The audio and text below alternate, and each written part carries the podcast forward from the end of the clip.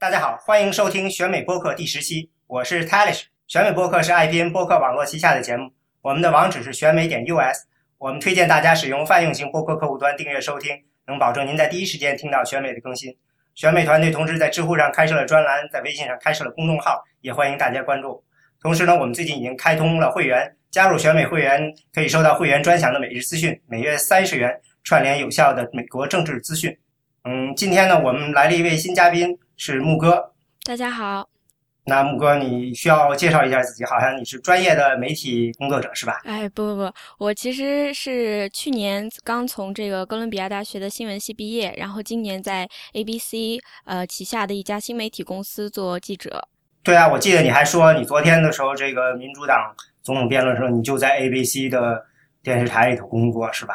对我们这个公司，它呃，其实它对于这个。辩论的这么一个报道，我觉得特别像我们大家看春晚，就是呃网站上你说春晚。对，就是你知道，就是我们看春晚的时候，其中一大部分的娱乐其实是在微博上吐槽各种出来的段子，然后包括呃，就是这样的东西。那么我们这个公司，因为它非常年轻，它的观众就是十八到三十四岁的这个人群，所以说它一部分是非常正常的去报道他们讲的这些关于政策的东西，另外一部分就是去找很多这样好玩的段子穿插在里面。这样子的话，那他是在电视上做，还是说也是利用新媒体，就是在网络上推特啊，或者是？这个 Facebook 啊，在各种地方都，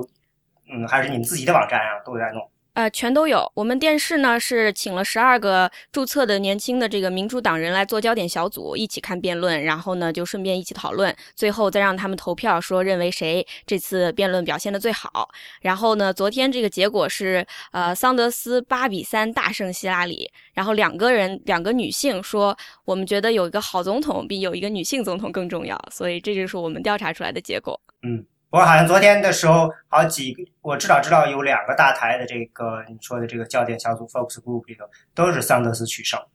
对他昨天表现的确实很好，虽然我觉得他那个一贯以来的风格就是那种特别特别热情啊，特别呃生气的样子。但是我觉得，自从他说了，呃，那句“美国人民已经听够了关于你的这个 email 的事情了”以后，整个后半场，我觉得希拉里就表现的特别的好。他特别是他把那个呃 Planned Parenthood 那个讲讲进来，叫再包括他后面呃自己对于 email 的这个回应，我觉得都特别的到位。所以整个下半场，我觉得反而是希拉里他超过了桑德斯。啊，其实对这个桑德斯说这话的时候，希拉里好像没有意识到他会说这句话。呃，我我觉得这个林瑶以前描述希拉里的一个特征就是这样，这个希拉里是小声的说了一声 “thank you”，然后马上意识到了，说很大声的说了一句 “thank you”。不过我们今天的焦点呢，不是这个总统辩论，因为上一次于东说他要把总统辩论的讨论放到下周来讲，所以我们实际上这周的这次播客呢，讲的是一个呃另外一个话题，不过也是这次总统辩论中经常提到一个话题，就是这个叫大规模监禁的话题，英文叫 mass incarceration。嗯，昨天的辩论中，好像桑德斯嗯提过好几次这个问题。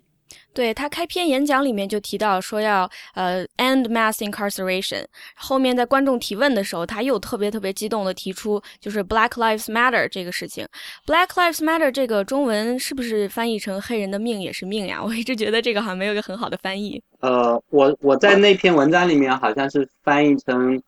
黑人性命举足轻重。对，因为这个，因为因为因为就是呃，就是要跟英文里面相对应，就是很多人反反驳说，呃，all lives matter 嘛，就是说所有的生命都举足轻重。然后，然后呃，这个，但是实际上我们在说黑人性命举足轻重的时候，是在说这个呃，确实所有人纸面上讲所有人的性命都举足轻重，但是在现实生活中，黑人的命没有被当成命，所以我们要注意到这一点，说黑人命是是同样举足轻重的，就是没错。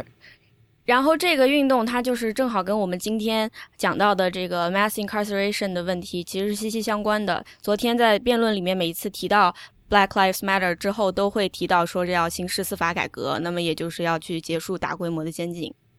对啊，大规模监禁这件事情大概是怎么来的呢？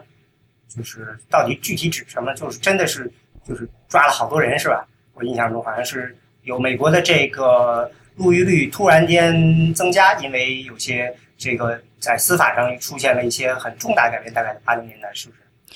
呃，我现在看到政府的最新数据，首先它形容的是一个这么一个现象，就是美国它有这个呃 one point five million 的人，一百五十万的人现在就在这个州政府和这个联邦政府的监狱里面，这个是比全世界任何一个国家都要多。然后呢，就这个好像对于美国人来说，他们现在开始意识到这是一个问题，呃，然后这个。但实际实际上，一九六零年的时候还不是这样子的，就是在过去的这么呃几十年里面突然出现的这么一个呃。对，好像是从一九八零年开始就会看到这个美国的这个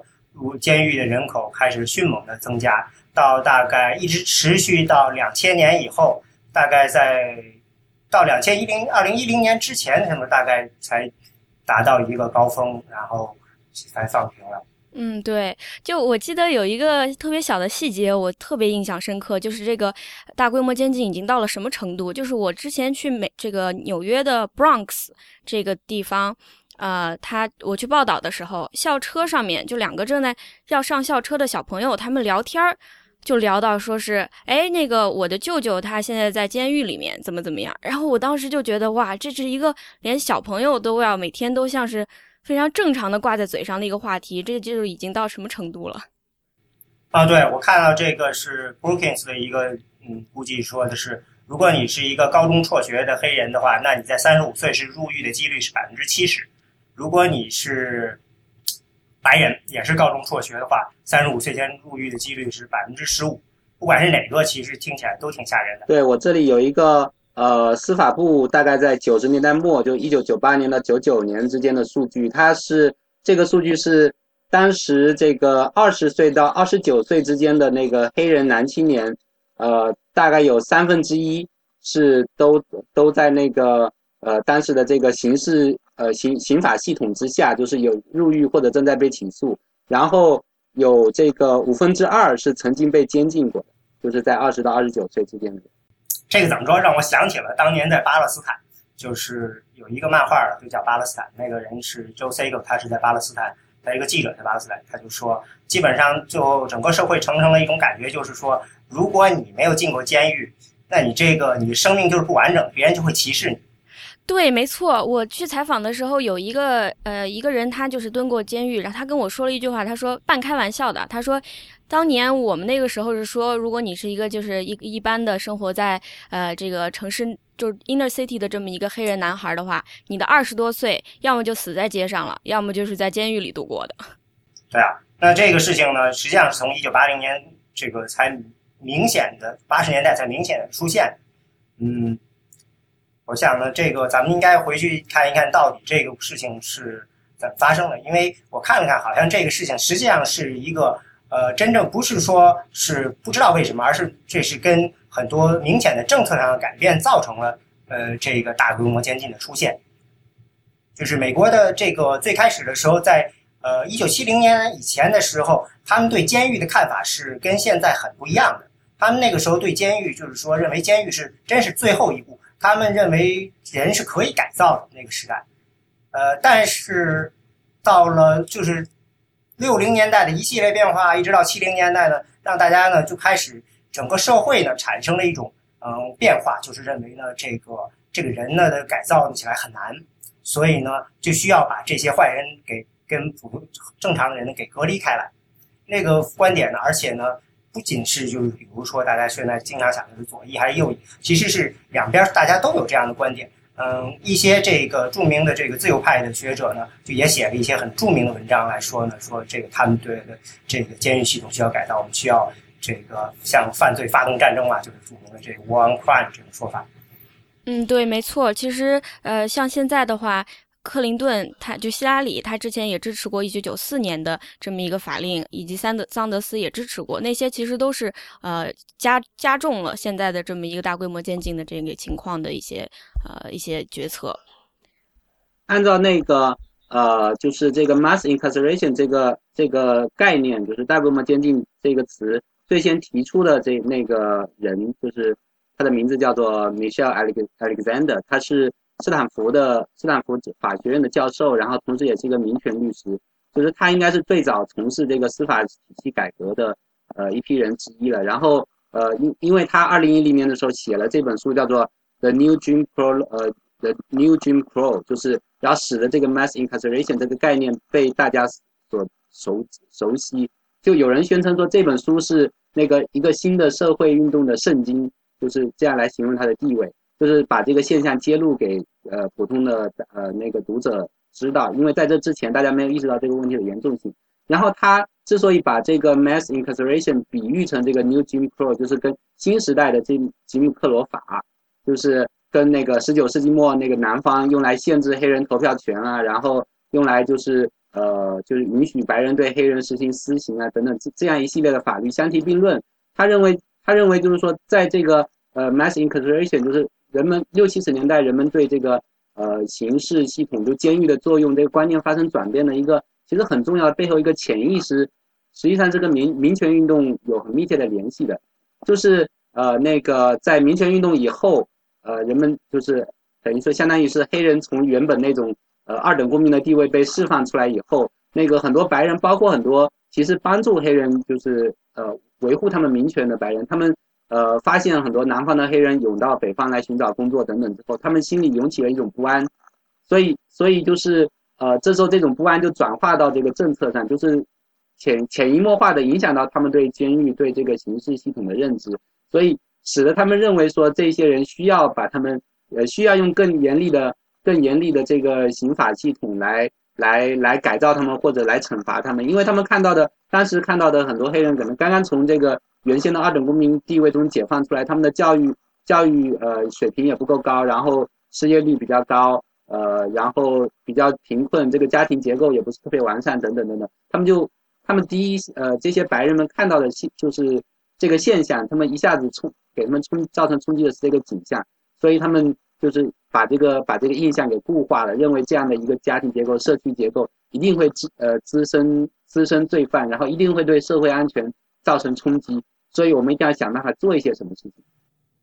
实际上，但是在约翰逊的这个是约翰逊时期的，对吧？一九六零年代，我记得他有一个委员会的报告的结果，就是说，所以我们需要的是从根地里去改变这个社会的这个问题。呃，黑人他们生存的环境，他们造成了他们容易呃出不来。所以说，那个时候约约翰逊时代的还是希望的是我们需要的是不是说是打击犯罪，而是说是要改变整个社会的这个这个生存条件，这个。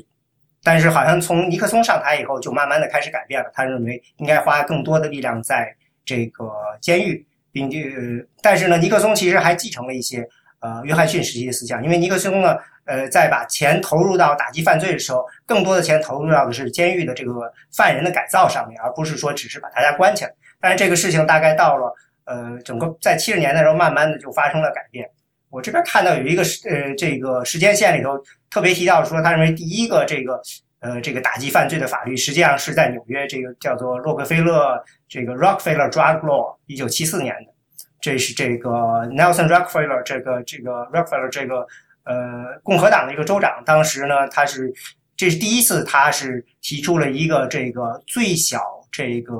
呃判刑嗯对 minimum sentence。他说的是这个，如果你拥有两盎司的毒品，就不管是什么，只要就是大麻也算的话，就至少要入狱十五年，最低最低刑期，嗯，对，最低刑期十五年，这个非常有名，嗯。他他这个 Rockefeller 这个人很奇怪的，其实他一开始也不是一开始就说我一定要这么做的。我之前听过一个，就是说他一开始其实是非常支持改造，然后也花钱去给他们给这些毒贩子做这种呃这个这个就业培训呀，然后给他们就出狱以后提供什么住宿啊。所以他一开始也是说是把这个毒品问题看成是一个社会问题，而不光是一个犯罪问题。但是后来整个大环境变了，然后呢？尼克松呢又说，这个毒品是整个人美国社会的第一公敌，然后要全面宣战呀什么的。然后包括我记得那个时候好像还有各种什么文艺作品呀，然后也都是要禁毒的那种那种特别呃特别吓人的那种电影。然后所以到后面的这个就变成了一个说就是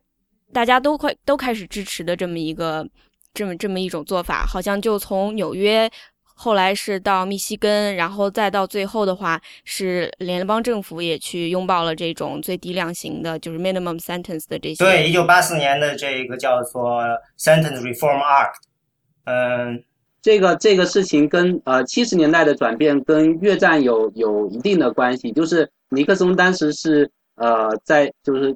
从约翰逊到尼克松几任的这个呃这个行政部门都陷陷在这个越战的和反战的泥潭里面嘛。所以到尼克松的时候，他考虑到要撤出越战，就是那个局势越来越不妙的时候，刚好出了几件事情，就是在越呃参加越战的美军里面，有一些人就是在当时那种很绝望、抑郁的情况下，然后就开始吸食海洛因，还有就是越越南的，就是那个东南亚盛产的什么那个鸦片啊什么的，然后到后就一开始是鸦片，后来是海洛因，结果最后回到美国的时候变得人不人人不人鬼不鬼的，所以当时给那个反战者就是就是说这也是当时反战的一。一大理由之一嘛，就是就是我们的士兵都已经变成这个样子了，你们还不呃就看一看。然后，所以尼克松为了就是一有一点是为了转移焦点的考虑吧，就是就是就宣布说这个毒品是人民公敌，然后然后说我们我们现在又开始打击毒品，就是就是在在这个特特殊的事件上，就回到美国的这些越战士兵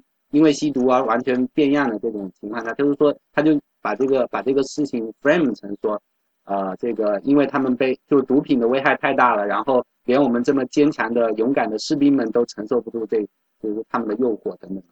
所以，所以洛克菲勒他当时出台他他的那一系列法律跟这个事情有关系。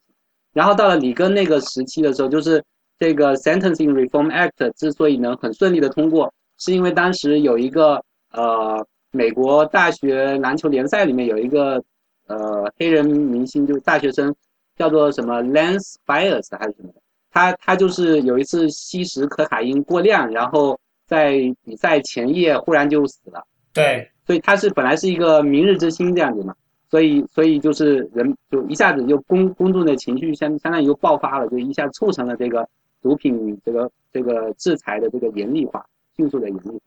对，其实这个八十年代的时候，这个毒品的影响非常大。呃，我记得这个在。呃，橄榄球联赛这个 NFL 里头也出现了大量的这个吸毒和嗯服用药品的情况，当时是呃影响非常大，因为对于这个职业体育来说，他们非常害怕的一点就是打假球。那么他们认为，呃，吸毒会让人直接的，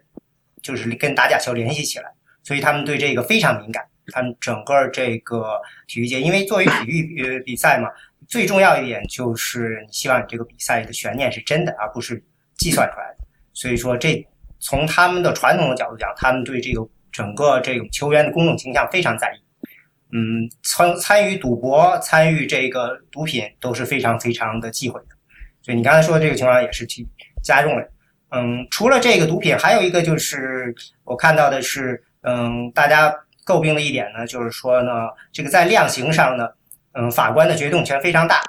但是呢，在那个时候呢，似乎就是法官呢，很多时候呢，他们的量刑呢，嗯，不同的法官之间差别很大。对对。嗯，所以呢，他说这里我看说，十九个州在一九七零年代都纷纷的就是改变了，这就是通过了法律要求改变这个不同的这个法官这个量刑不同。所以说，呃，这个最小的这个呃，这还又忘了刚才说的 minimum sentence 应该是怎么说？中文叫？呃，强制最低刑期，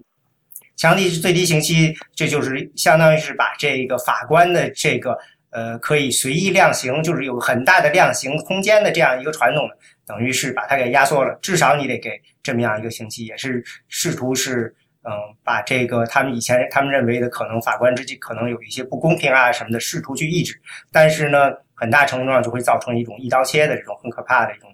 嗯。对，而且它是呃。呃，实实际上他是把那个法官的自由裁量权转移到了检察官手手上，因为这时候就是说美国有一个呃比较特殊的制制度，就是你可以跟检察官去，就是说检察官跟这个嫌犯去 bargain，就是你的罪罪行的那个轻重，然后你可以 plead guilty，然后就是说你承认自己有罪，然后换来检察官起诉的时候对你减刑，或者是给你随便安一个比较小的小的罪名，因为因为比如说现在。讲法律规定说，持有五克的可卡因就可以判你至少五年的徒至少五年的徒刑。那现在这个检察官跟你说，啊，你你要不要 plead guilty 啊？你要不要承认你有罪？你如果不承认你有罪，我我又可以用很多的证据去砸你。我在那个法庭上，就是说，因为像法呃，就是这种公诉罪，就是提供什么证据，不提供什么证据，很大程度上是由检察官一手来操纵的。因为这个呃，国家给这个嫌嫌犯这些这些嫌犯都是穷人，请不起好的律师，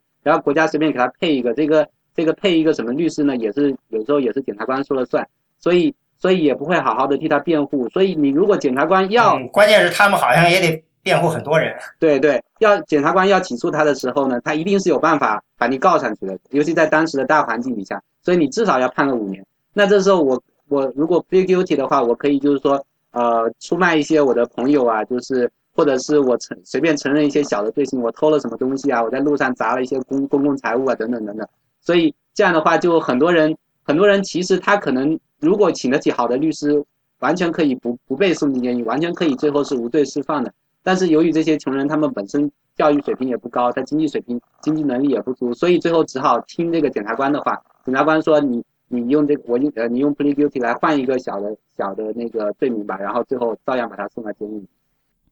而且我感觉这个量刑权从法官的手里转移到检方，不见得是一件好事儿，因为法官他毕竟来说，呃，可能还是站在更中立的这么一个角度上，而检方他受到的这种呃想要把罪犯关进监狱的这么这样的压力会更加强一些。所以说这样子一来的话，真的就是让很多那些其实并不是暴力犯罪的人，他在监狱里面待的时间非常长。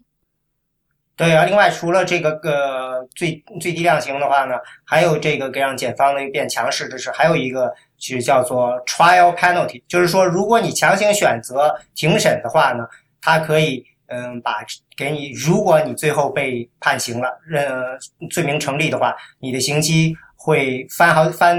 翻倍或者三倍。所以呢，等于是把这个最小刑期呢又翻了好几倍，所以这就给了这个任何选择量上刑的人呢巨大的压力。这都是检察官的额外的权利，等于是要给他们一个特别的一个可以谈判的筹码，逼着大家呢就跟他们做交易。所以呢，我看说一九六三年的时候，有百分之十五的这个呃联邦的这个犯人，他不是犯人了，这个人犯了，他们最后选择呢是庭审。可是到后。经过这么一番这个力量转移以后呢，现在只有百分之三的人却最后选择庭审。嗯，呃，我就是看了一个，说是这个关于这个这个法律的这个改变，它其实分阶段。一开始它确实是像你之前提过的，是希望让量刑更加统一啊，不要受到什么种族其他的这些因素影响。而且那个时候它其实是有一个人口限制的，它有一个叫什么呃 politician 呃 sorry 叫。呃，population constraint，然后到后面的话，就真的是完全是以要加重刑罚为目目的，然后所以最后出了不仅是有这个强制最低量刑这个问题，还有什么三证出局啊，还有一个，啊，这个是一九九零年代的，嗯，对，一九九八一九八零到九六年之间推行了好几个这个，一个是三证出局，还有叫什么呃，truth in sentencing，就是说你判了以后吧，呃，一定要待够。你判的那个的一定的这个年份，你才能够百分之八十五的这个刑期。这个是一九八四年是华盛顿州第一次通过三镇出局呢，比较有名的是九三年、九四年时候华盛顿州，呃，也是华盛顿州先通过，然后是加利福尼亚通过，然后之后这个大概有二十六个州都通过了这个，就是如果你犯了三次的话，你就自动的无期徒刑。这其实很严重的，因为他的这个三次，你如果一开始是一个很小的犯罪，然后你放出去你又贩毒，然后再放出去又贩毒，这其实是很容易发生的事情。但是他现现在就一下子把你的这个最后的这个刑罚变得特别的重。对，还有盗窃啊什么的。呃，那个加州有几个很著名的案例嘛，就是就是，呃，第一次去那个超市偷了随便偷了个白菜，然后第二次放出去以后偷了个面包，第三次偷了个披萨，然后就判了无期徒刑。对他就是基本上所有的呃非暴力犯罪判无期的，全部几乎都是这个三镇出局，嗯被判的。呃，然后这个就是他后面那个 choosing sentencing，这个就是慢慢的、长期的让这些人在监狱里待的时间很长，所以说它是一个呃从就是 in the long term 就长期来看，它其实就是把很多人都留在了监狱里面，然后让这个整个美国的监狱人口是在逐步上升。而且就是呃，所谓 truth in sentencing 在很多州有不同的形式嘛，包括比如昨天参加辩论那个奥马里，奥马里他在做马里兰州长的时候，那个当时马里兰州其实已经意识到这个这个 mass incarceration 的问题，因为因为这个不仅是对对那些被抓的人不公平，而且他们州政府的这个财政上也负担不起了，因为监狱越建越多，人越来越多，然后很多很多罪犯被抓进来以后，他实际上是非暴力犯罪嘛，就是。呃，如果按六十年代、七十年代那种标准，是完全中间是可以假释的，就是 parole，就是保外就医啊，或者等等的。然后，但是在那个呃九十年代的时候，马里兰就通过了很多的法律，就是呃进来以后那个呃不能有不能有假释，然后这个假释一定要通过，比如说呃就是每一个假释要通过州议会的表决通过，然后州长要签字等等等等。所以就是假释对假释非常的麻烦。然后这个。所以在这个二二零零五年的时候，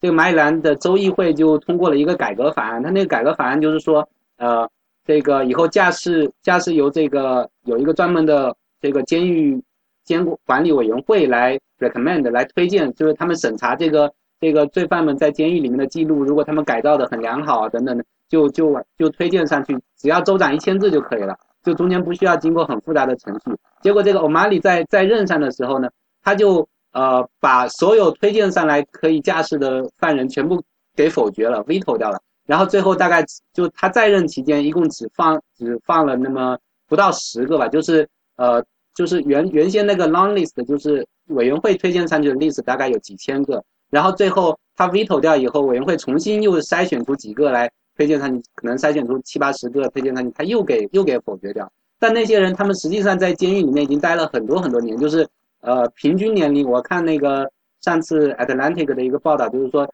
在呃奥马里去否决这些人驾驶权的时候，这些人平均年龄都快六十岁了，就是早就过了出去以后能够在在做什么坏事的年龄了，但是一辈子都没有出过监狱。对，一般来说都是认为犯罪主要是在三十五岁以下。嗯，但是现在美国监狱的这个罪人罪犯的这个年龄现在是逐渐上升，而且上升的。这个比速度非常快，对这个也加重了这个财政压力，因为很多人他们在监狱里面还要还要看医生，然后呢，如果你不给他看医生的话，你把他放出来以后就又变成流浪汉，总之就是一系列的问题。我看了看这个八六八十年代有一个非常重要的法律，呃，影响了非常大，就是八六年的这个 Anti-Drug 呃 Abuse Act，呃，他把这个 crack cocaine 跟这个 Powder cocaine 这个这两种给区别对待了，嗯，有也是这是第一次这个联邦有了这个强制的最低刑期。对这个这个法案影响影响非常大嘛，因为呃，crack cocaine 就是那个块状可卡因和粉状可卡因，对吧？在那个法法律法案的就那八六年的法案是规定说，你如果持有五克的块状可卡因，你就可以最低判五年，至少判五年的那个有期徒刑。但是你必须持有那个五百克的粉，五百克的粉状可卡因，就是一斤重的粉状可卡因。谁没事拿那么多可 可卡因？你你才可以，你才可以判那个五年五年徒刑。所以这个比例是一百一百比一的比例。然后这个是，但是就当时就有很多人批评说，这个完全这是赤裸裸的种族歧视。因为实际上，块状可卡因和粉状可卡因的一个最主要区别就是前者比较便宜，然后所以所以黑人比较经常吸块状可卡因，然后白人比较经常吸粉状可卡因。其实好像块状可卡因，它主要是最开始的时候，如果你不吸毒的话，它比较便宜，因为它的成瘾性特别强，基本上吸一次就上瘾。所以在黑人区他们卖的时候，经常就是第一次的时候非常便宜的给你，如果你看你没吸过的话，然后等你吸上了，就可以给你赚你的继续赚你的大钱。这个它主要是呃，因为块状可卡因卖的时候比较重一点，因为粉钻的话。实际上卖出去是很小很小的量的，就是说你如果同等剂量的话，现在这个问题蛮有争议的，因为实际上那个二零一零年的时候不是有一个这个叫做 Fair Sentencing Act 是吧？Fair Sentencing Act，然后他就把这个比例就是判呃这个这个判刑的比例从原先的一百比一降到了大概十八比一这样也，就是说。你对他本来想降到一比一，但是参议院的有些人对，所以很很多科学家现在就当时有很多科学家呼吁说，你应该降到一比一，因为实际上你如果完全按重量来计算的话，他们的那个成瘾性是差不多的。快状可卡因它一开始的那个呃，就一一开始上头的那个药效比较大，就是就是呃短短期内就是会迅速的让你嗨起来，但是完了以后，呃到平缓期下去以后，实际上它的那个那个成瘾性是是差不多的，就是有嗯不会相差特别大，一直到现在就很多人还在批评说这个这个当时有多大的这个种族歧视因素在在里头起作用，因为这样直接导致说呃这个八十年代以后那个黑人和白人明明是。吸食那个可卡因的比例是差不多大，差不多高低的嘛，就是基本上同等比例的。对，然后结果结果这个被抓进去的，被抓到监狱里面的这个吸毒者百分之七十四都是黑人，所以就是相当不公平的一种现象。另外就是我我那天随便听的一个是一个也是一个黑人啦，他现在在大学里教书，他以前是贩毒的嘛。他在巴尔的摩长大，他说他亲自亲亲身体验了在这个你说的快转可卡因之前的时代和之后的时代，嗯，最大的差别就是，嗯，在这之前呢，整个这个还是这种粉状可卡因的时候呢，整个体系是非常非常少从事贩毒，嗯，你基本上接触不到这个呃卖毒品的人，他们。量很少，然后他们有一个很小的一个体系，但是自打这个快转可卡因出现以后，变成了满大街都是小小屁孩在那儿卖贩毒。所以说，其实这个正好让我想到之前说是这个 tough on。这个 crime，然后就是给这个毒品什么的判的特别重。其实不光是为了讨好白人选民，或者是这个，其实很多当时住在这种城市中心比较贫穷的一些黑人，包括 Harlem，当时也有一些呃，有一些人是非常支持这个的，因为他们当时已经就是受够了这种可以公开。在街上贩毒，然后各种各样的这个整个 neighborhood 里面有很多的犯罪，都是这个带来的。所以我觉得有的时候大家会忽略这一点，就是当时支持的其实呃支持这个法律的也有黑人，但是执行上面的这种种族歧视，这个就是后来的问题了。因为这个法律本身定的不太公平。嗯，对，对，还有一个就是这个法律它可能没有考虑到什么样的方式是最好的这个。制止这个贩毒吸毒的方式，就实际上就像当年这个要搞这个禁酒令一样，结果搞了禁酒令以后，不仅没有禁止，不仅没有制止住大家喝酒，因为还有很多贩私酒的人，而且还导致了这个城市黑帮的兴起。因为因为这个喝酒的这个需求永远是在的，然后只有组织化的黑帮才才有可能酿造私酒，那个贩卖私酒。所以所以这个禁酒令一出台以后，黑帮迅速的就兴起了。所以这个。呃，这个 tough on crime 还有这个 drug war on drugs，其实现在很多人认为它起的效果是类似的，就是越打击贩毒，就是反而越导致这个这个就黑帮贩毒的猖獗。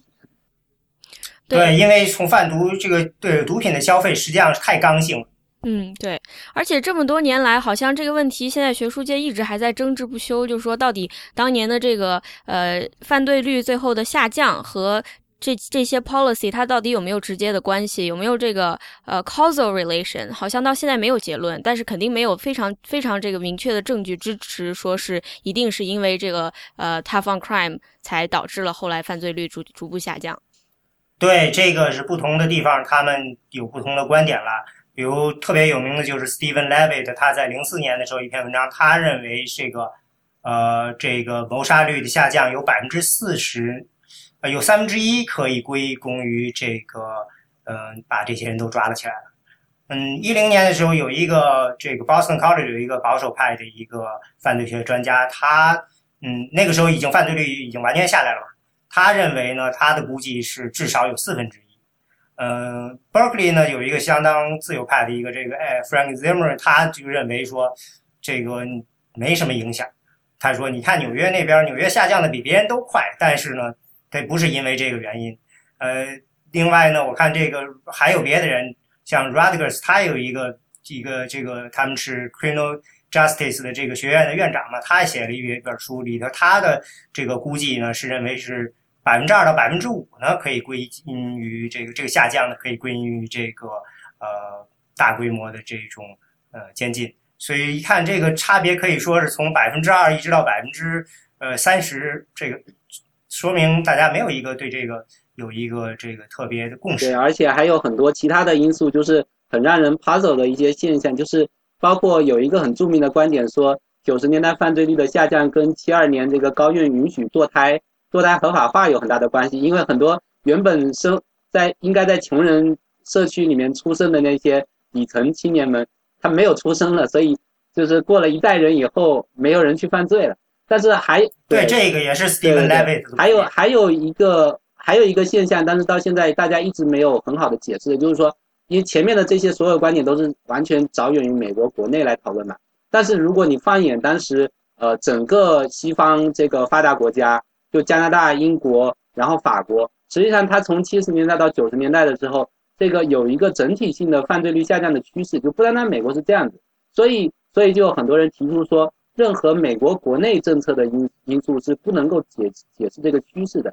它一定它可能有什么全球性的全球化背后的某个趋势在起作用，但是我们现在还没找到这个机制。但是这个犯罪人口就是监狱监禁人口的增加是对监监禁人口的增加是美国的特很特殊的现象，像那个尤其是这个呃，因为因为吸毒就因为毒品就持有毒品或者吸毒。而被抓进监狱的这个比例，这边司法部有一个数据嘛，它是一九八零年的时候，在联邦监狱里面，这个因为就是跟毒品相关的这个犯人一共只有四千九百人，就八零年的时候，到一九九零年的时候，它就已经变成了三万人，然后到两千零九年的时候就是九万五千人，就是比一九八零年的时候上上升了二十倍，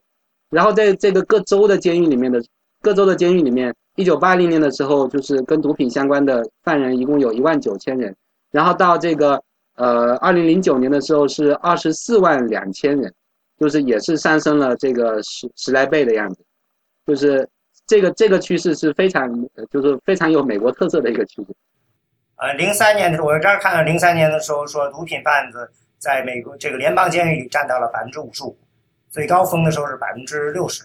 现在现在的数字是联邦监狱里面这个毒品跟毒品相关的犯人是大概百分之五十左右，然后在州里面州监狱要少一点，州监狱大概是百分之十五到百分之二十之间，然后平均下来以后，这个呃二零零七年的时候是最高峰，就是全国的所有监狱里面的犯人，这个二零零七年的时候跟毒品相关的罪行是占了百分之三十五点八，然后到然后二零零七年以后开始下降，到二零零九年的时候大概降到。百分之二十六点四，这样子，现在大概维持在百分之二十五左右。呃，对，不过就是联邦政府、联邦监狱里面的人，他比起州监狱里的人，那是少的太多太多了。对对对，嗯，对。刚才这个三十五点八到二十六点四是全国的监狱，呃，就是算下来，就包括州监狱。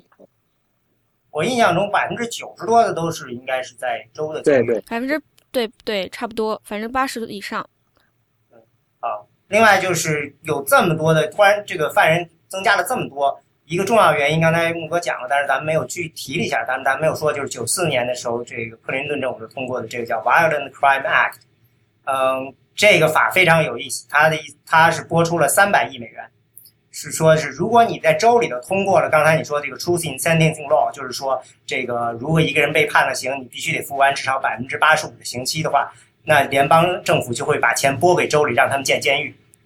对，没错，就是呃，当时支持这个的，好像有特别特别多的人，基本上什么 Joe Biden 啊、Kennedy 啊这帮人全部都支持了。呃，然后我记得当时有一个特别有意思的一点，就是呃，就回到我们现在的这个局势啊，就是桑德斯他呢也支持了这个法律，但是他好像对于 Bill Clinton 的这个呃这部分特别的不满。他特别想要支持的是，他说里面有一部分他特别喜欢的，就是说是反对家庭暴力的，就 violence against women。他就是为了那一块儿，然后就支持了这么一个法律。所以到现在的话，呃，一翻这个旧账呢，他就把这件事情拿出来重新说。好，对，但这个法律的直接的影响就是在九三年的九五年的时候，大概有二十多个州就通过了类似于三镇出局法呀，或者 choosing sentencing law 这样的。对，没错，所以我觉得现在，当然这个我不知道是不是我又跳了啊，就是说，嗯，没关系，没关系啊，那行，就是现在希拉里他又老说什么我们联邦政府没什么办法，因为大部分的犯人也在州，然后这个州对于自己的监狱也是他们自己来管，所以我们没什么太大办法。那你就去看一九九四年，其实联邦政府是有很多办法的，你给他提供这个。这个经济上面的这个激励，这个各个州就自然会去做对他们的对他们的州有好处的事情。对，结果现在就等于是监狱，虽然说建了这么多监狱，其实还是赶不上犯人的增加。刚才这个林瑶也说了，这个这个监狱现在就是人满为患。嗯，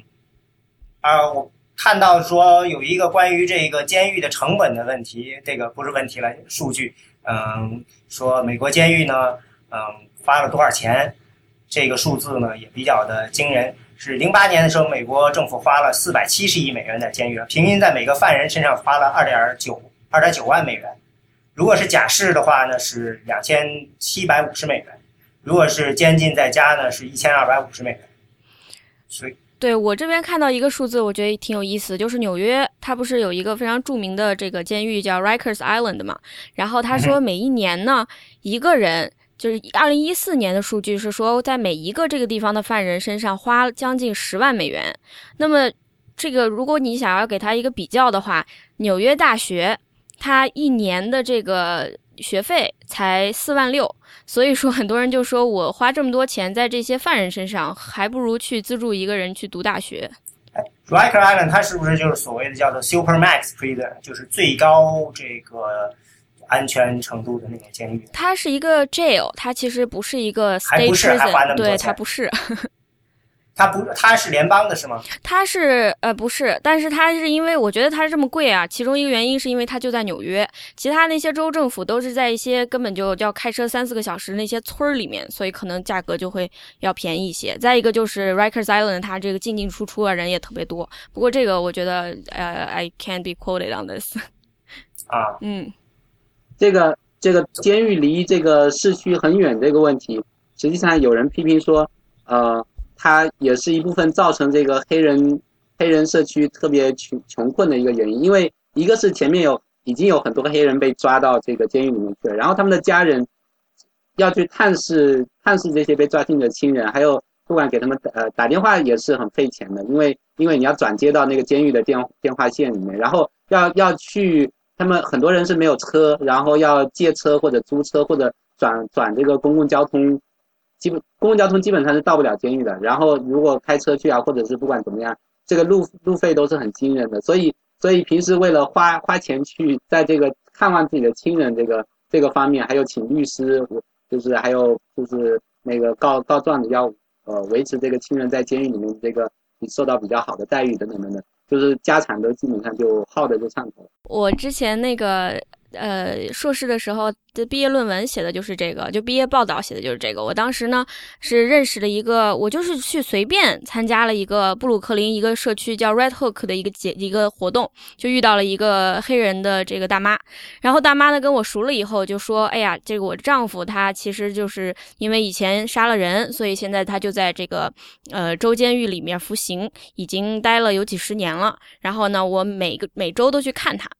然后我就觉得特别有意思，所以说我就想要去，呃，深度的跟踪他，就是去报道这个事情。然后我就说我们约好一起去看他。那么三个小时以外，我们怎么去？就是大概哪天凌晨，星期六的时候凌晨，呃五六点钟，他就去找这个私人的这么一个巴士公司。然后这个私人的巴士公司跟他谈好一个价钱以后，就差不多是五十块钱吧。然后。就把她带到那边去，然后呢，再把她接回来。她每个月花在给她丈夫打电话，然后给她寄钱，让他去买一些什么零食啊之类的，啊，还有坐车要花一百块钱。那我觉得一百块钱就是对他来讲是一个非常非常大的负担，以至于我本来和他约好一起要去这个州的监狱，结果他放了我好几次鸽子，每次都说：“哎呀，我记错时间啦，或者怎么样。”到后来，终于有一次他跟我承认，说我这个月实在是没有那么多钱能去看他。就所以你说这个现象，它是一个非常真实的现象，就很多很多像那样的巴士上面，几乎全部都是黑人的女性，要么就是在里边蹲着的人的妈妈，要么是他们的女朋友和妻子，基本上就全是这。些人对，而且这些人放出来以后没办法找工作，没办法就是说租房子呃什么的都都很成问题，因为因为现在美国实际上很多州里面它是呃这个找工作你是要查这个犯罪记录的，然后租房是要查犯罪记录的，所以比如说这些人出了监狱想要洗心革面，这改头换面重新做人是做不到的，因为他们根本找不到一个体面的体面的工作可以重新开始。你别说这个，绝大部分州就是直接就是 release to street，就是把你踢出监狱就不管你了。嗯，对，现在有新的这么一些做法，就是说想要给监狱呃更多的钱，让他们在这些犯人还在监狱里面的时候，就去更加花精力去给他们教育啊，给他们这个职业培训，这样他们出来了以后就能更容易的找工作。对，从本质上说呢，你想到的是这个监狱呢，它也是一你对社会的一个投资，啊，你对社会的投资的目的呢是增进整个社会的这个发展。嗯，我看有一个统计，就是说，在一九九四年的时候呢，当时呢，你花一块钱在呃把人抓进去，嗯，整个社会的能够获得这个三块钱的效益，因为你把一个人抓进去了呢，嗯，他造成的犯罪少了，比如说他他没法贩毒啦或者什么，那社会呢会得到一些效益。但是呢，随着你抓进去人越来越多，这个效益呢就开始迅速降低，所以现在其实已经是亏本进行运营。嗯，对对对，说到这个事情。现在不是有一个很著名的项目叫做 Bard 呃 Prison Initiative 吗？就前前几天那个新闻里头有，就是这个这个 initiative 里面一些，就是这个 initiative 就是请一些高校的博士生呃去给这个这个监狱里面的犯人上上课，就是从最基础的课程讲起，然后一直讲到很高阶的课程。然后这这些监狱的犯人平时没事儿的时候就组建一些什么辩论队呀，打打辩论啊什么的。然后前几天那个有个新闻就是这个。监狱里面挑出了三个犯人，然后组成一个辩论队去跟哈佛的辩论队打比赛，结果把他们给打输打输了，而且不是评委评委不是评委照顾他们，就是说所有的评委都真心的觉得这这些辩人他们真是口才口才又好，然后掌握的知识深度又好，然后这个各方面条理逻辑啊都特别清楚，就是把那那个哈佛队就输的心服口服，因为他们在辩论那个移民的问题嘛，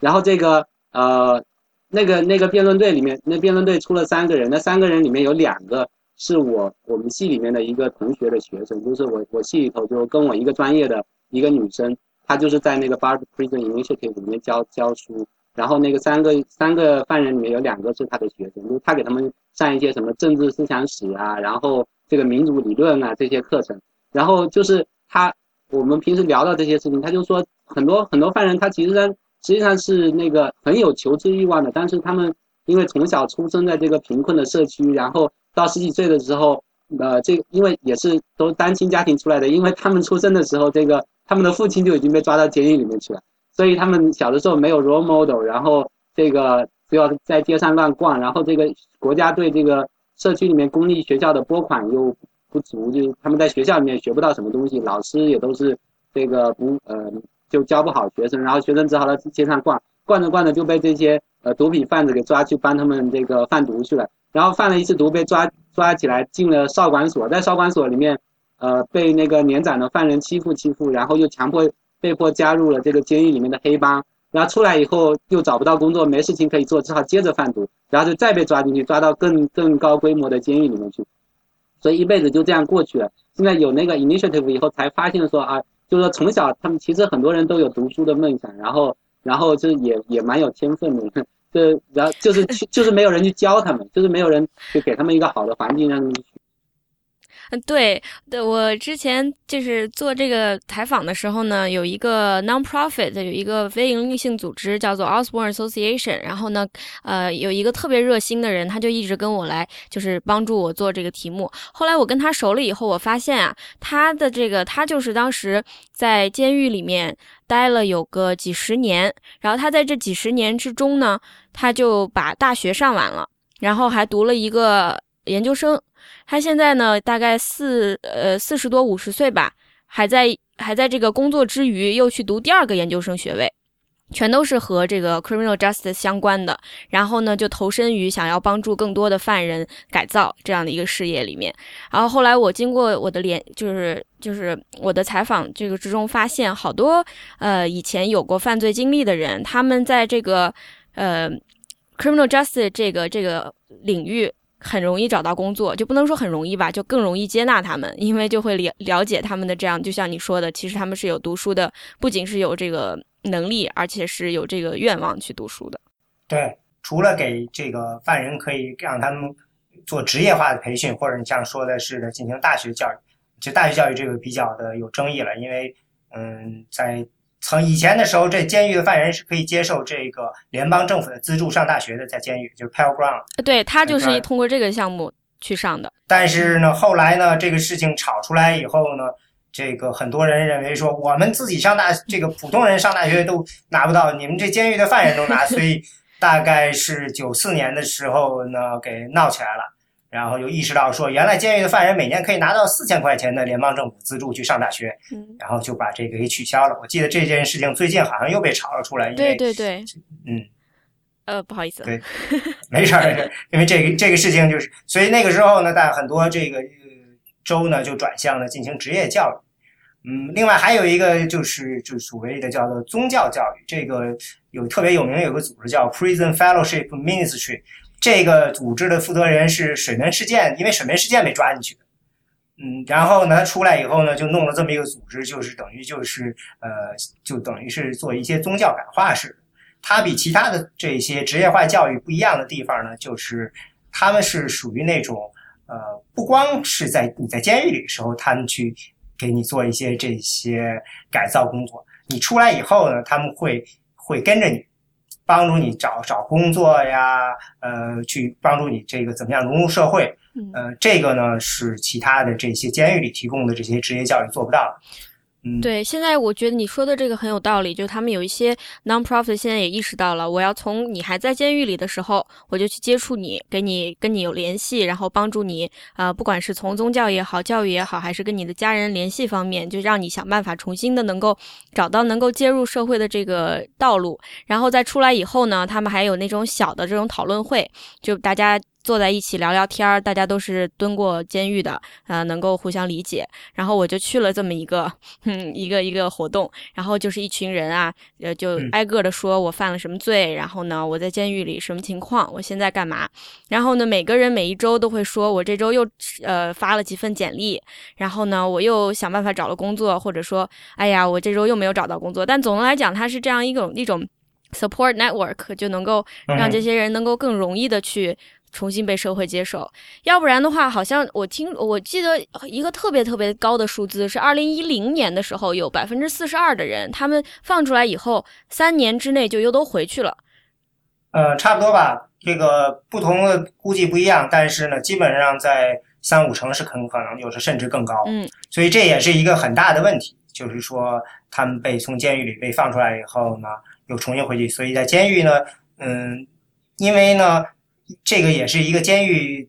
在蓬勃发展的过程中呢，其实钱主要用在了关押犯人，而不是用在了改造犯人上。这个也是后来大家慢慢意识到，说这个实际上是很低效。嗯，比如说你把这他们的犯人在监狱里关了几十年，再放出来的时候，他们已经嗯完全丧失了在社会这个里头生存的能力了，可以说。对。然后，另外呢，还有就是监狱呢过密度过大，所以呢就会造成了这一些。嗯，很糟糕的这个环境，比如说就是黑帮，一般人很难想象，就是美国的很多黑帮是完全从监狱里进行工作的。就著名的就是那个加州的那个监狱体系里的那个墨西哥黑帮，他们就是完全在监狱里，所有的首脑都在监狱里头，他们的整个运作体系也是在监狱里头。他们经常就是比如说，呃，在监狱里招募一个犯人。然后，这个犯人是一个非常非常轻的罪行的犯人，所以他很快可能会保释出去，然后出去，比如说让他执行一个杀人的任务，杀完了后再他又被关回来了，就类似这样。对，而且有的轻犯进去以后，我认识一个人，他其实二十四岁的时候因为非法持枪被抓进去，然后在他跟他一起被关在一起的那个人呢是无期徒刑，所以他说他就跟我说啊，我每天提心吊胆，我觉得他随便把我杀了也无所谓，就是你想就是这样的环境。对他们这个统计说，零六年的时候，加州监狱里头每天都会有一次暴乱。嗯，最最严重的一次的时候，有超过一千个犯人之间的械斗。大概就是因为他说，一旦是涉及到了两个种族，比如说黑人或者这个蜥蜴，他们那就非常容易爆炸起来。嗯，一下就变成几十个人的大乱斗。然后这个对监狱来说也是一个非常非常难办的事情，因为加州那边就说了，你要让我控制住，你至少还要添四千个狱警，外加上万个这个监狱支持的这些工作啊。嗯，对，所以对，所以现在加州加州就是这个这方面已经承受不住了嘛，因为他那个狱警这个呃能派出的人已经达到上限，然后政府造的监狱也差不多，就财政上啊，还有这个就是土地方面。也差不多到了政府能承受的极限，所以现在加州前几年就开始把这个监狱给私人化嘛，就是雇呃那个请好多公司来来经营那个监狱，就 for for 对私人监狱对对，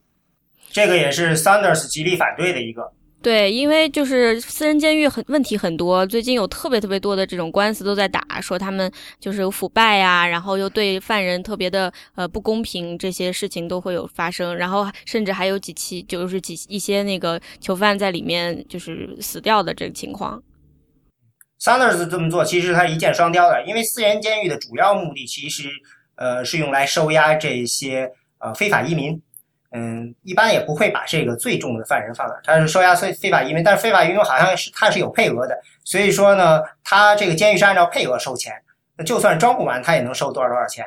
嗯，整个过程就变成了就是一个不简单是一个司法问题，还包括了这些非法移民，所以他这么一说出来呢，等于就是同时可以获得两边的人，是两派的人。但是我我正好最近看到一个保守派的报告，就是他是反对 Sanders 的那个。提出的那个草案的，就是这个应该是叫做 Reason Foundation，然后它有一个呃年度这个监狱私有化报告，就相当于这样的。然后它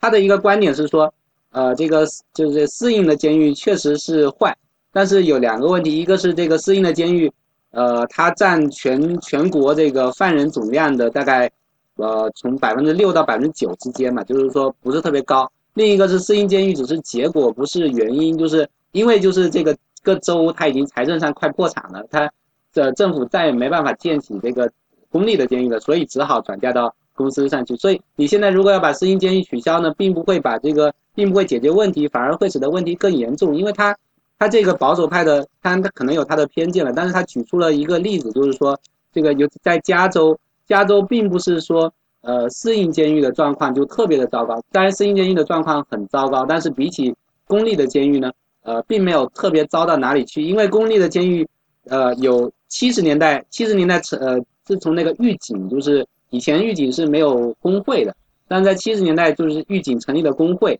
而且七十年代成立工会以后，这个狱警，他们也想要收押更多的犯人，因为这样的话，狱警的狱警的这个工资待遇什么才会提高，所以就从七十年代开始就造成一个很奇怪的现象，因为本来一般大家会觉得工会是跟民主党站在一起的。但是这个狱警的工会呢，他他很支持共和党的政策，所以所以就是加州的加州的一个怪现象，就是这个狱警工会支持支持共和党，然后呃不断的在扩张监狱，然后不断的收押更多的犯人，然后这个降低犯人的待遇，因为这样的话呃就是拨款更多的可以成为这个狱警的工资嘛，然后这个一直到这个整个监狱体系承受不下去了，才呃才刮出一点肉分给那个私营的公司去去搞他们的监狱去。可是，呃，对，还有一个问题，就是说到这个政治方面的问题啊，就是，呃，美国最大的那个私人监狱的公司，其中一个是 GEO，还有一个是叫什么，呃，Corrections Corporation of America，像他们都是属于大金主，然后他们的钱呢，呃，好像是两边也都给，但是 Sanders 是说他肯定不要的，可是卢比奥是被人就是说有，呃。拿过他们很多钱，然后包括希拉里呢，虽然他也是非常的呃支持说 and 这个大规模监禁，但是他也得了很多，就是从这个两这两个特别大的公司里面得到了很多钱，所以说就是桑德斯他这个确实是有可能会是一箭三雕的这么一个做法。另外，我看这个整个这个监狱体系的这个改革呢，其实呢，嗯，很早就开始了，因为从本质上说呢，就像林瑶说的，这是一个钱的问题。如果说你政府这个州政府压力太大的话，你就是入不敷出，没也就只能够去减少这个。但是从另外一个角度，你也不可能说一下把这些犯人都放出去，那整个社会肯定会呃产生巨大的动乱。所以说他们也是，嗯，我看也是从这个呃两千年左右开始，其实最早应该是从一九八零年代，那最穷的时候佐治亚州就不行了，就就开始这个改革。但是像加州这个两千年就开始这个三镇出局法啊什么就开始放缓了。这个德州也是，这个 Rick Perry 在的时候，两二零零七年的时候就要求改革，说用这个改造犯人代替这个监监关监监狱。所以呢，德州呢那个时候这个呃入狱的犯人的比例呢，也就在 Rick Perry 在任的时候就下降了百分之九。然后呢，犯罪率呢，当然呢下降的更快了。嗯，这个犯罪率这个随着整个社会这个一下下了百分之十二，而且好像后来呢，这个德州呢还弄了一个专门的一个这个关于这个监狱改造的这么一个就是 initiative，然后把这个像 Jeb Bush 啊、Newt Gingrich 啊什么的，这个 Newt Gingrich 因为他是佐治亚州的嘛，然后 Jeb Bush 什么全都拉了进来，然后说要做这个监狱改革，说要给这个呃吸毒者呢更好的待遇。我对这个改革没有那么乐观。虽然说两边都嚷嚷着说，哎呀，我们在这个问题上是一致的，就像你说的，其实这是一个钱的问题嘛。他们当然都是有这样的这个这个这个 in 这个嗯 incentive 都有这样的动机去做。但是我觉得真的是他们每个人说的话，我目前听到现在都是在拿这个呃 non-violent 非暴力犯罪来做文章。可是实实际上。非暴力犯罪的人口，它仍然是在，呃，是属于美国监禁人口的少数。他如果真的想要回到一九，就是这个大规模监禁这个现象发生之前的那个水平，也就是跟这个欧洲的那些国家一样的水平，他根本就不仅是要把这些人，呃，让他们想用其他的方法，呃，不要把他们关进去，而且还要从根本上就是说量刑也要改变。然后呢，在对于暴力犯罪是怎么定义的这个问题上，也需要改变。就我在做这个，就是在这个问题我了解之前，我都不知道。实际上，在很多州，如果假如说你在一个酒吧发生了一起杀人事件，你其实不是持枪的那个人，但是你跟持枪的人站在一起，就是你跟他一块儿来的，你是完全可以被判为就是这个一个 felon murder，就是一个这个某就是呃这个非常非常严重的罪，就是二十五年以上。所以说，就很多时候我们对于非暴力和暴力的定义，它实际上是一个非常。不是那么非黑即白的，嗯，所以我就是觉得现在目前我听到的所有说的这个关于啊 reform，不管是从奥巴马也好，是希拉里也好，他们都没有提到说是这种非常更加再往前再推一步的这样一些决心，没有听到。这个好像是不太一样的一个问题，就是什么量刑的问题。嗯，但是有一点我记得印象中是有的，就是说，嗯，他们试图呢，就刚才说了这个。法律是一刀切嘛，这也不太好，因为他们觉得不同的这个法官的量刑呢很不一样，所以才给了检察官更大的权利。现在另外一个呢，就是说呢，在考虑呢，就是对这个法官进行训练，给他们更好的指导，然后呢，尽量的能够让在法官那边呢，他们能够做出更加一致的、合理的这个判决。比如说呢，呃，这个呃最低这个刑期的这个问题呢，就是缺点呢，就是比如说，呃，你如果是贩毒的话呢，他是不关心。你在这个贩毒这件事情上是扮演什么角色？你是大老板也好，还是看门的也好，嗯，只要这次交易超过了多少，你们的刑期是一样的。所以呢，这个呢，显然是不是考虑到这个犯人本身的可改造性和这个问题的严重性。嗯，现在就新的这个法，就是说我们呢，通过这么几十年的学习呢，嗯，大概呢，会对犯人有了更多的了解，会认为哪些犯人呢，可能嗯，他们是比较容易改造过来的，嗯，所以没必要给他们更长过长的刑期。所以呢。嗯，把做一些更多的这种指导，然后希望呢，法官那边呢能够有更好的把握。嗯，当然这个因为是这样的，一刀切的问题呢，好处就是说呢，就真是一刀切。但是缺点呢，就是说呢，你不永远不可能找到，而且大部分时候你会找到一个非常糟糕的这么一条线，嗯，划了出去。对对对。嗯，现在呢，如果把这个法官呢，呃，在他把他们呢这个改造，不叫改造法官了，就是说等于让训练他们。能够做出更一致的、更这个有效的判决，就是让他们能够更好的判断说这个犯人他们是值得改造的还是不值得。这样的话呢，能提高呢整个这个过程的效率。当然，这也是一种希望。还有一点就是呢，就是现在从从八九年开始到现在就很多了，现在有超过两千个所谓的叫 drug court，他们只是来负责这些呃，就是所谓的贩毒的。不是贩毒了，就是吸毒有关的案件，所以你去那人基本上都是吸毒的吸毒者。嗯，到这个法庭呢，是他是不会把你关到监狱的，他都是判怎么样把你送进去进行治疗。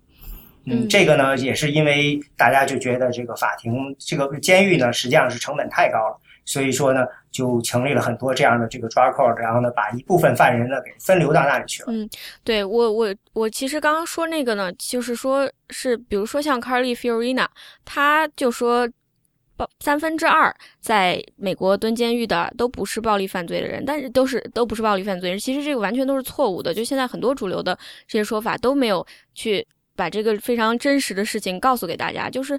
现在百超过半数的人就是因为暴力犯罪进去的。然后这些人，他们如果你不去想办法给他们也能够找到更加呃好的方法的话，美国的监狱的人是不会下来多少的，就仍然还是这么一个跟整个世界比起来非常非常不正常的这么一个状态。对，就是就是你刚才说的一个是这个呃对暴力犯罪的定义，很很多州它的那个法律继承了一些很古老的、很奇怪的法律。然后这个定义上就是有些有很多过分的地方，还有就是说刑期，就是对，就是暴力犯罪也应该也应该区分来对待。还有一个就是呃，其实很多有暴力就因为暴力犯罪入狱的人，他之前可能年轻的时候或者更小的时候，因为一些非暴力犯罪而进过这个监狱或者教管所等等，然后在监狱里面就是接触了黑帮，然后后来出狱以后，就因为找不到别的出路，他的他的那个犯罪会逐渐的升级嘛，所以。所以实际上这里就需要考虑到整个，比如社区重建的工作，还有就是说出狱之后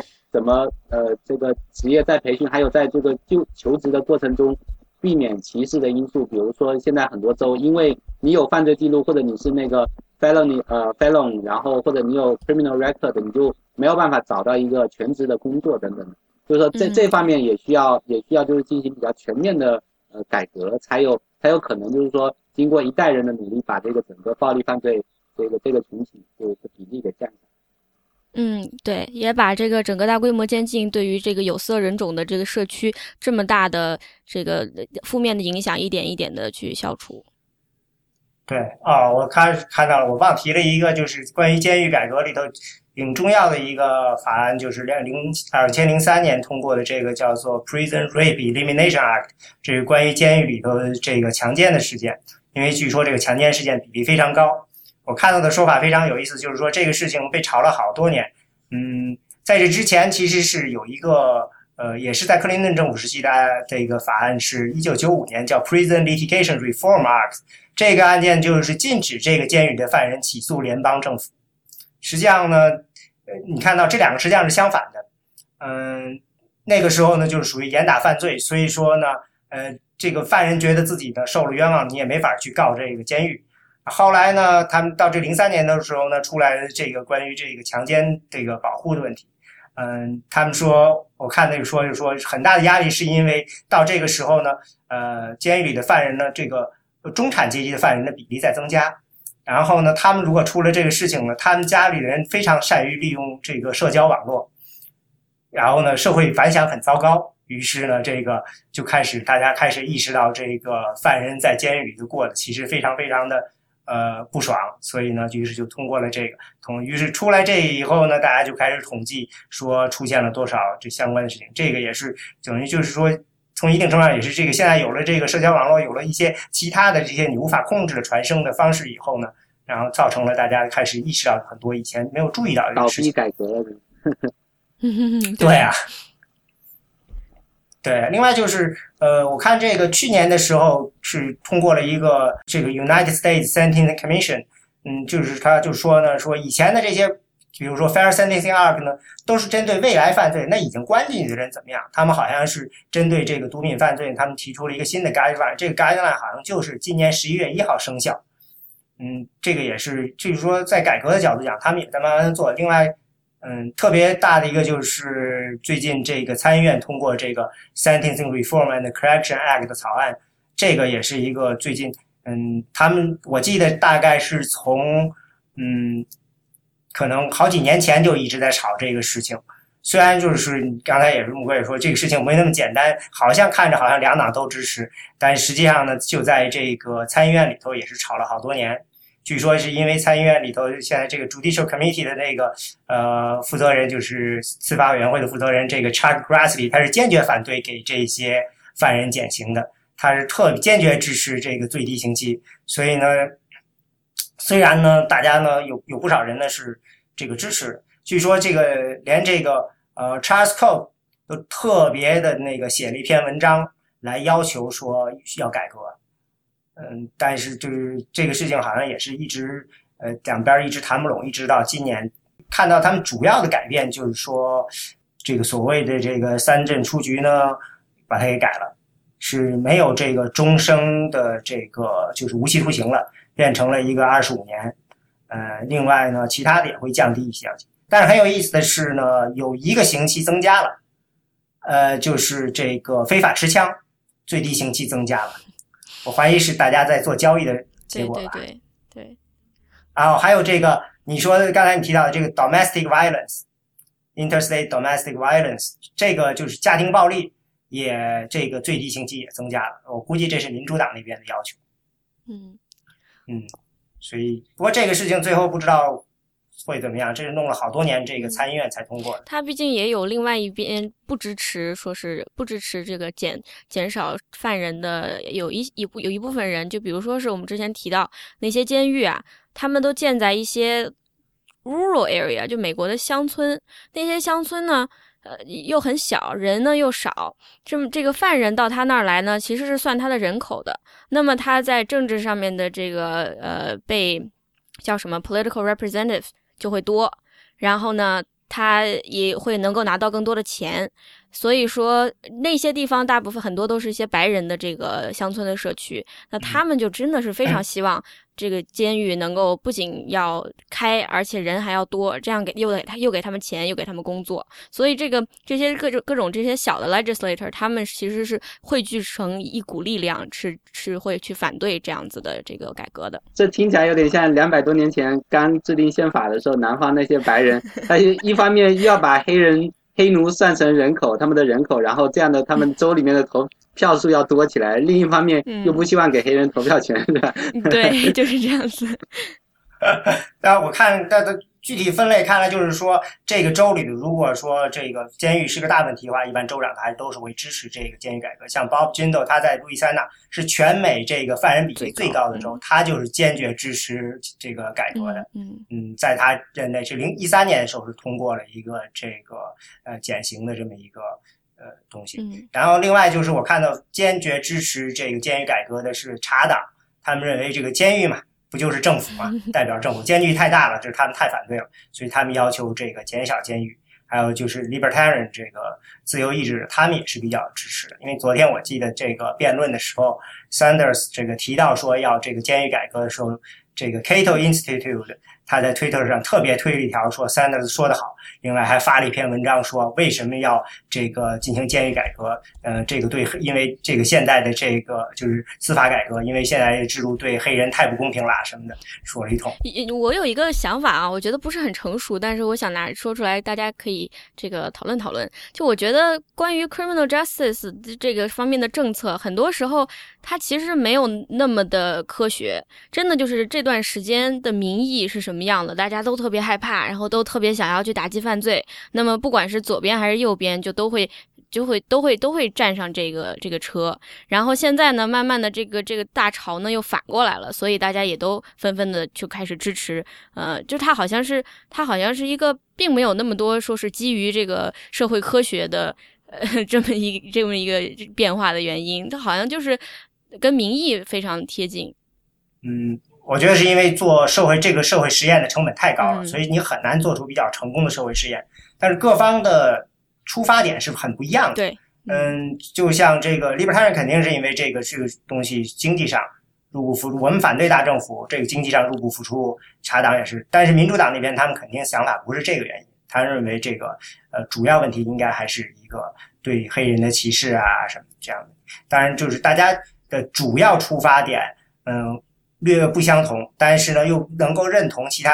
对方的其他的方向，然后呢，就可以形成一个共识。所以现在看起来，反对的人主要是传统的这种，呃，相信这个法律与正义的共和党人，是吧？呃，law and order 嘛，就是那个尼克松当年竞选的时候的口号，就是呃，其实就是民权运动以后这个针对针对这个白人城市中产阶级的那种。那种追求安稳，然后不希望有陌生人闯入自己的社区的那种心理打出的这个牌子，所以在当时获得了很大的成功嘛。一直到九十年代。对，War against criminal elements。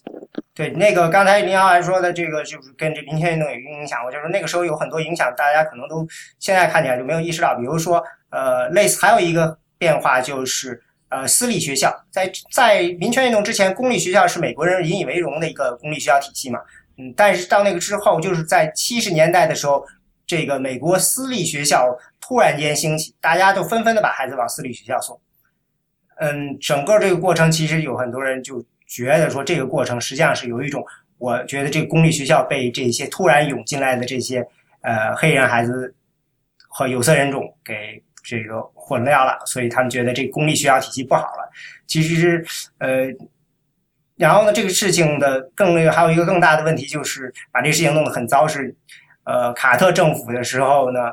他意识到了这个问题，然后他偷偷的掐了这个给。哪些教会学校的支持，然后这是一个丑闻了。结果呢，就把就整个过程就变成了一个，最后演变成了一个这个保守派呃私立学校和这公立学校之间的矛盾，就有点原来的时候呢，私立学校就是私立学校就是自己那一片，后来呢，就因为这个事就产生了一种相会的敌对的情绪吧。他这个就是呃，相当于民权运动以后一个大潮，就是民权运动是 desegregation 嘛，就是。去种族隔离，但是在 desegregation 的时候，同时又出现出现了那个 resegregation，就是再再隔离种族再隔离的一个现象。而且这个这个再隔离不是通过法律，当然有有很多法律上的就是在在暗地里起作用的因素，但是就是很多白人城市白人中产就是逃离公立学校，自己呃建私立学校，然后逃离这个城市内城区域，然后住到郊区去，然后那个还有就是在。在这个房产契约、租房、卖房的合同上面耍一些手段等等，就是就是那个，其实最早就是美国历史上一直呃有这这个对城市的 zoning，就是划分区域，就是划分这个呃这个 neighborhood 的这样一个传统。然后到一九一七年的时候，高院有一个判例，就是认为说你很明确的通过城市的法规来划分这个城市区域，说这一块是白人住的，那块是黑人住的，是不合法的。然后但是从在那个高院判例以后，人家这个道高一尺，魔高一丈嘛，就是就是那些掌权的白人，他就他就能想出很多很千奇百怪的办法，然后使得这个黑人没办法住进我这个这个这这这片区域。然后一旦能住进来的时候，一定是大规模涌进来。然后既然你大规模涌进来，我就我就搬走，我就不要这一块了。所以就是使得对使得白人黑人永远就没有办法很很好的融合在一起。对我对就是芝加哥南部就是一个典型的例子嘛。当时就是通过房贷，然后最后让一大批的黑人去买了一些根本就付不起的房子。后来这个呃，然后又因为 white flight 这个白人都跑了，所以价值就更低，所以就形成了各种各样的贫民窟。包括你说的这个教育问题，我发现到现在没有什么长进哎。就是说纽约这么这么 liberal 的一个地方啊，然后这么这个种族多样化，仍然在学校这个问题上，真的还是种族隔离问题很严重。前段时间不是说这个布鲁克林的那些呃，因为布鲁克林这个地方白人社区和黑人社区真的离得很近，然后有的时候呢就要去分享同一个公立学校，大家就开始打来打去，然后就是最后把孩子都送进了 charter school，就是这么一个情况。对，这种事情是是就是法律上好像看上去很好解决。呃，一个条文就行，但事实上，整个要改变整个社会的这种观念，其实是非常非常难的。对，哎，希拉里那天他，呃，昨天那个辩论里面，他提到一句话，我觉得其实呃还是挺重要的，但是好像没有什么人说，就是他在提到这个大规模监禁问题以及呃这个刑法什么改革问题的时候，他说这些都不够，他最需要的是一个呃整个美国其实需要一个 the New Deal for colored communities。这个我觉得这个话其实说的非常的大。对啊，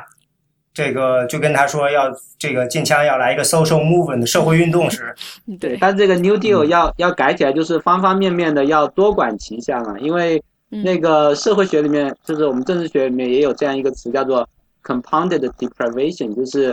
复合式的剥夺或者复合式的贫困嘛。就是说你这个黑人社区的贫困，它不是一个单一因素造成的，它是几个因素。互相叠加，然后相互影响，很难拆分开来的。比如说大规模监禁，它一开始是一个孤立的因素，但是它一旦成立以后，它就造成了黑人这个单亲家庭越来越多，然后这个呃年轻人入狱再出狱找不到工作，找不到工作只好继续犯罪，然后这个呃整 整个社区的教育水平降低，而且出狱以后又找搬不了搬不出这个社区，因为在别的社区找不到新的房子可愿意愿意租给他们住的。所以他们就永远只能待在原先那个破旧的社区里面，然后永远跟黑帮在一起，然后这个，然后由于这个社区破败下去了，所以这个这个社区的公立学校呢，他又得不到资金，然后这个老师也好的老师也顾不来，然后学校的这个这个呃这个财务资源什么的旧了以后也没有办法翻新维修，所以小孩子就越来越受不到好的教育。所以所以就所有的这些因素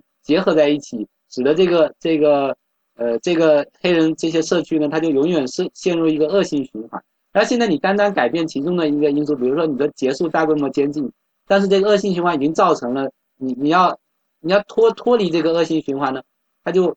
它就不是单单就是取消掉其中的一个因素就可以马上就这个循环就跳出来了。然后一定要多管齐下，同时的把这几个几个因素都给拆开，然后同时的去处理它，然后才有可能在接下来一两代人里面，慢慢的就是说把这个把这个社这些社区重新复兴起来。所以这是一个非常非常大的一个一个工程。对对对，总结来说的话，就是贫穷、犯罪和监禁，我觉得这三个其实它是真的是完全是连在一起的，而且它就是一个这样一个陷阱。这样，如果要真的给这些社区重新注入活力的话，真的是需要非常大的改变。我其实就是挺感慨的，就是之前呢，我对于这个犯罪的人是没有任何同情心的，真的是 可以这样说，就觉得不是说没有同情心吧，就觉得好像我们平时讨论社会问题，他们是被排除在外的，他们是一个社会的，真的就是一些边缘人物。然后，哎，那那我问你一个问题，你支持给这些犯人政治权利吗？比如说投票权？呃，我支持。我觉得，因为我我觉得昨天的罪犯可能就是你明天的邻居。如果你真的相信改造这个系统，如果你不相信改造这个系统，那么监狱就不应该存在。你就完全把他们全部都就是永远关进去好了。如果你真的相信改造是能够成功的话，那么真的是你去小卖部买东西，给你卖东西的人，他就可能就是个囚犯；呃，给你做饭的人，他可能就是囚犯，以前囚犯。所以说，你如果相信这些人是能够重新完全被社会接纳的话，那我觉得为什么不给他们投票权呢？对，其实我我跟这个木哥有一个比较相似的，就是一个心这个心理转变过程啊，就是说，呃，前面不是提到那个 Michelle Alexander 他。一零年出的那本《New Jim Crow》那本书嘛，当时引起了很大轰动。然后在那个之前，其实我对这个问题不是没什么了解了。然后在那个时候，在一零年前后、一零年之后一两年，我教一门课，就是关于这个美国的种族种族问题的这个课，然后需要用到这本书作为参考书，我给学生讲这本书。所以，但是我一开始看这本书的时候，我觉得太夸大其词了吧？我然后我就想说啊，这些这些人他就是犯了罪啊，然后到监狱里面去就是罪有应得啊，是不是？但是，但是，呃，看了那本书以后，再去查相关的资料，然后看司法部的报告，然后还有后来出的很多书，有很多人不同意他的观点了，就反驳，然后有的人支持他，就一你就一步一步的去查资料，然后去看这些情况，然后加上当时去有有机会走访了一些社区啊什么，才发现说，就是说，就是说这些问题背后，他不是不是说每个罪犯他就是对吧，生来就是罪犯，他就是犯罪了，然后你就抓他，对对对，但是背后是有很深刻的这个社会结构、文化环境这些问题。在起作用，然后政策啊等等，就是那些恶劣的政策造成了一些意想不到的后果等等。所以，所以其实我我经常有一个感慨，就是说，就是虽然我们说左右啊什么的，就是这左右这个概念都经常很泛嘛，就是呃很多很多人不同不同人说左右的时候，他想的东西是不一样的。但是但是很 generally，如果在美国这个意义上说，民主党、共和党这个意义上说，就是确实你对这个一个社会问题了解的越多。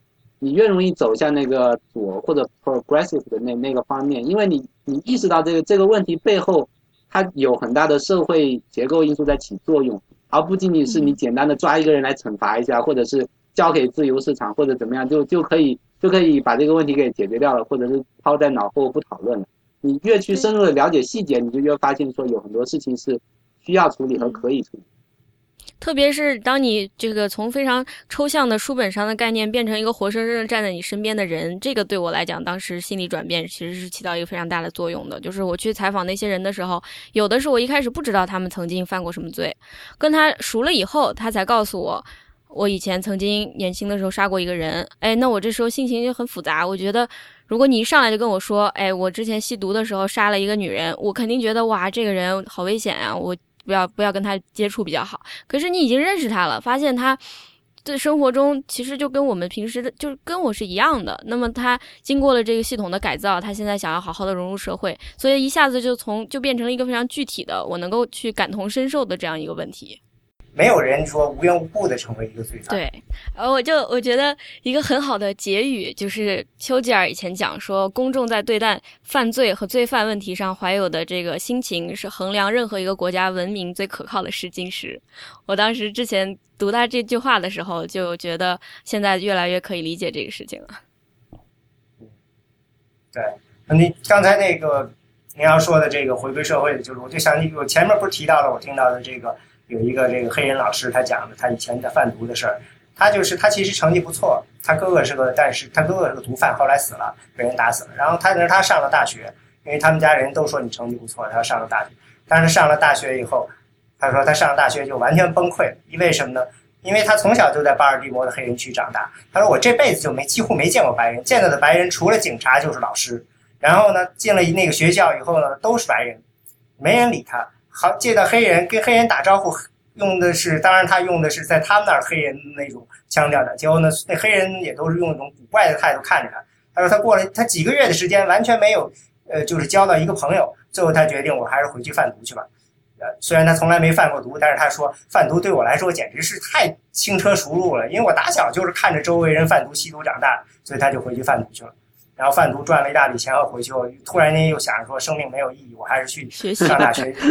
对，我我还认识一个人，他也挺神的，他是在纽约土生土长的一个黑人，然后他好像是二十一岁的时候就通过给人去快递毒品，他开了一个这么一个快递毒品公司，然后每年赚特别特别多的钱，然后还雇了一群小弟，每个人都穿着西装，然后在纽约城开着豪车去给人送毒品，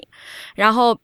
后来他在二十四岁还是什么时候，终于就落网了，然后呢就被判了刑。他在监狱里边，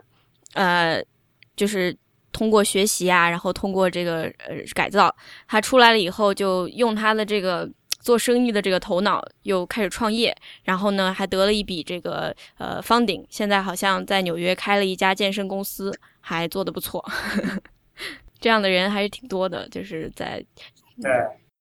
谢谢大家收听选美播客。选美播客是 IPN 播客网络旗下的节目。我们的网址是选美点 US，我们的知乎专栏是选美 I M Election，